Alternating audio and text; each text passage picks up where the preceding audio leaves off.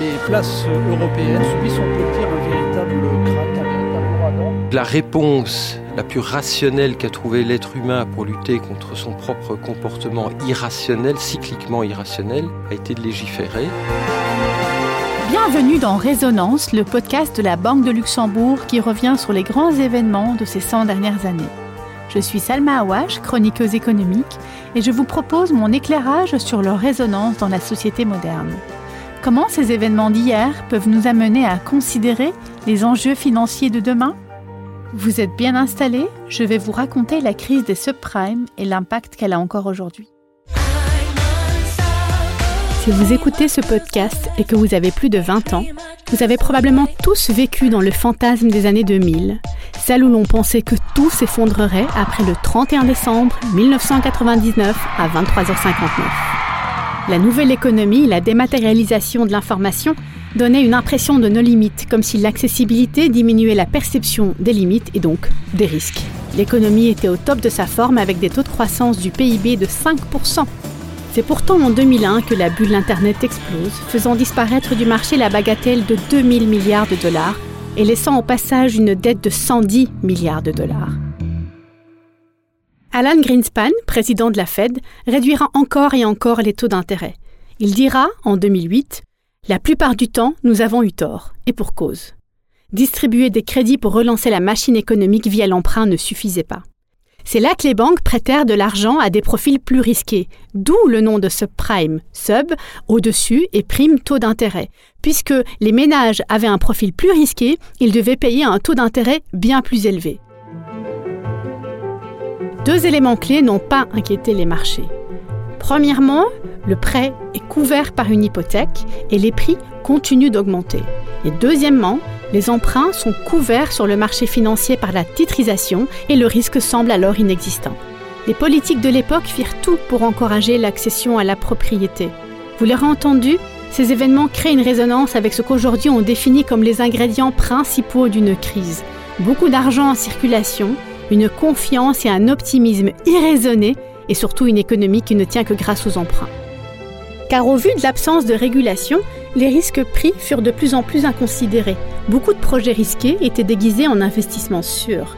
Pendant des années, les traders ont pris leur profit. Le profit est toujours très élevé dans les pays qui sont très faciles à ruiner, disait Adam Smith dans La richesse des nations. Et pour cause. Les prix continuèrent de monter, l'accès à la richesse devenait tout d'un coup possible à tous. Les constructions créèrent de l'emploi, ce qui dopa la consommation. Les ménages s'endettèrent de plus en plus avec l'illusion de posséder ce qui en réalité était bien au-dessus de leurs moyens. Cela me rappelle l'effet Diderot. Prestigieux mais sans le sou, il vendit sa bibliothèque à Catherine de Russie pour payer la dot de sa fille. Avec l'argent qui lui restait, il décida de s'acheter un beau manteau. Mais une fois qu'il eut son manteau, il trouva que tout le reste de ses biens était bien vilain. Il se mit alors à acheter encore et encore jusqu'à y perdre sa fortune. C'est ainsi que se comportèrent les Américains. Les premiers clients firent défaut, mais personne ne s'inquiéta. C'est lorsque les investisseurs cessèrent d'acheter les titres que les banques se retrouvèrent avec des crédits sous le bras dont plus personne ne voulait. Pourtant, personne ne paniqua. Ces banques étaient persuadées qu'elles seraient sauvées quoi qu'il arrive. Avec l'argent du contribuable, certes, mais c'est un petit détail. Mais le glace sonna lorsque les États-Unis décidèrent de ne pas renflouer les Man Brothers, l'une des plus anciennes institutions bancaires, les mettant face à leurs responsabilités. Cette première faillite fit basculer le monde financier, car désormais c'est l'économie mondiale qui est menacée.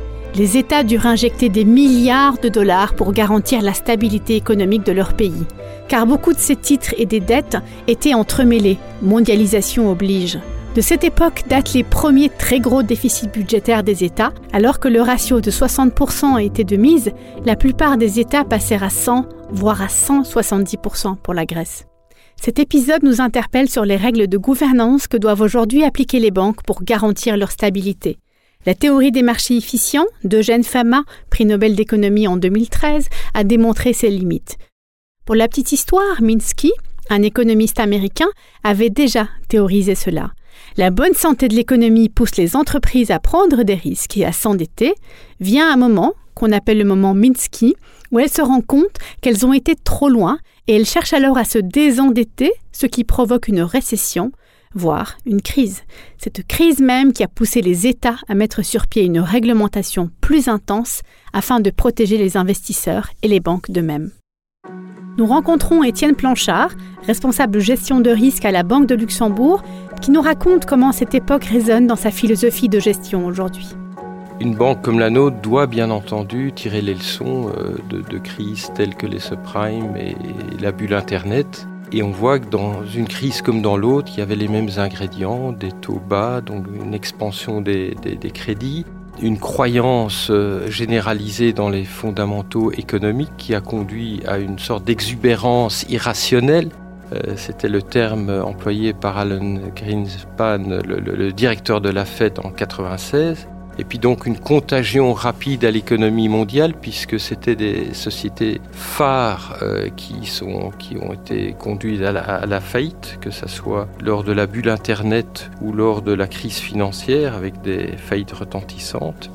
Et donc la réponse la plus rationnelle qu'a trouvé l'être humain pour lutter contre son propre comportement irrationnel, cycliquement irrationnel, a été de légiférer. Donc les banques se sont retrouvées avec tout un arsenal réglementaire qu'il a fallu mettre en place. Et cet arsenal, à la Banque de Luxembourg, on l'a bien entendu mis en place. Ça a demandé de gros investissements, notamment dans des outils informatiques. On a essayé de le faire de la manière la plus douce possible pour nos clients. Et finalement, cette réglementation, dans son esprit, elle est en parfaite cohérence avec l'approche prudentielle qui a toujours été la nôtre dans l'exercice de notre métier, ce qui est somme toute logique puisque la mission qu'on s'est donnée, c'est d'accompagner nos clients dans la durée qui dit dans la durée dit que nous devons garder raison en toutes circonstances. Et c'est nos clients en face d'eux-mêmes et c'est un gage de sérénité dans la durée parce que les clients nous sont beaucoup plus reconnaissants pour le côté régularité de nos performances et de nos prestations plutôt que pour des performances